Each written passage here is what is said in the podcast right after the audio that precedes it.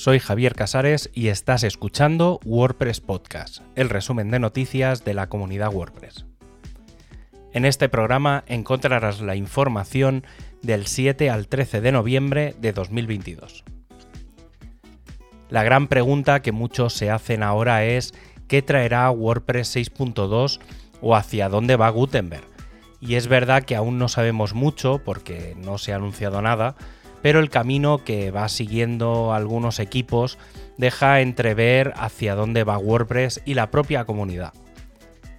En el propio WordPress está en marcha todo el cambio de navegación de los menús con el nuevo sistema browser, los bloques han pasado de tener mejoras de funcionalidad a mejoras de herramientas, en los que añadir CSS, convertir a estilos globales, guardar como variación o mejorar la visualización en la edición van a ser la norma. Los bloques están acabados, casi todos, por lo que ahora hay que darles poderes.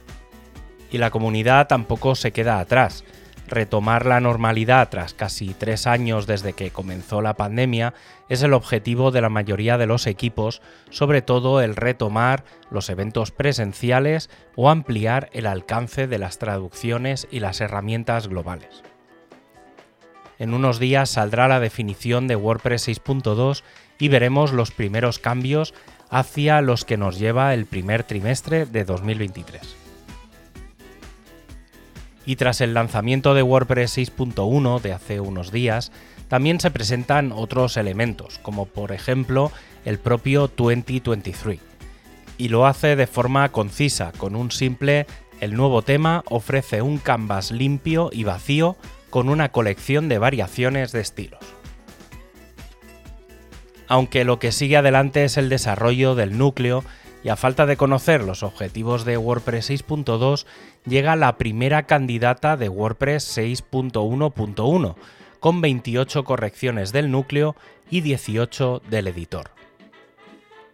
En general, pequeñas correcciones, aunque la más destacada es la que ocurre a algunos usuarios que actualizan plugins y el sitio se queda en mantenimiento. Está previsto que el 15 de noviembre se compile la versión final de WordPress 6.1.1. Y hablando de novedades, llega en los experimentos de Gutenberg 14.5 un par de elementos. El primero es el listado del documento Overview, en el mismo botón de la vista de lista que se extiende y mostrará esa vista además del Outline, donde podremos ver la estructura de la página, por ejemplo, la anidación de los encabezados. También se ha mejorado la visualización de los espaciados al cambiarlos en un bloque, creando una capa de color que permita visualizar claramente los espacios y que desaparece en el momento en el que se desfocaliza ese bloque. El equipo de design ha presentado cómo podría ser el nuevo diseño del Showcase, la página donde hay un listado de sitios hechos con WordPress y donde encontramos algunos como la web de Sony Music, Vogue, Rolling Stone, The Walt Disney Company o el sitio de Nginx. Además, entre las novedades sobre las que se está trabajando para el diseño de Gutenberg, tenemos los custom CSS. Y es que el bloque de CSS personalizado había desaparecido del personalizador con la llegada del editor del sitio, y ahora lo encontramos de forma más granular en distintos lugares, ya sea a nivel del editor como a nivel de bloque junto a las clases. Otra de las novedades sobre las que se está trabajando visualmente es cómo crear bloques sticky, es decir, bloques fijos como podrían ser los de cabecera o pie. Otro elemento que vamos a encontrar será el outline en el panel de lista. Esta nueva opción permite ver la anidación de los componentes principales como las cabeceras de títulos y mostrar si hay alguna anidada de forma incorrecta. Otro de los elementos que se está diseñando es el cómo poder mandar diseños de un bloque local a un diseño global. De esta manera, si modificas un bloque y quieres aplicarlo en todo el sitio, podría hacerse mandando esa información al sistema global. Otro de los funcionales que se está diseñando es el sistema para guardar una variación de un tema sin necesidad de cambiar el tema. Por ejemplo, estando en 2023, hacer una serie de cambios sobre una variación existente y guardarla con el nombre que quieras y que aparezca en la lista de variaciones sin tener que cambiar el tema. Más menús que se están planteando son los de copiar y pegar estilos o que los bloques reutilizables estén marcados con un color distinto en la vista de lista. El equipo de marketing está planteando la creación de un formulario o sistema que permita responder al Can you amplify this?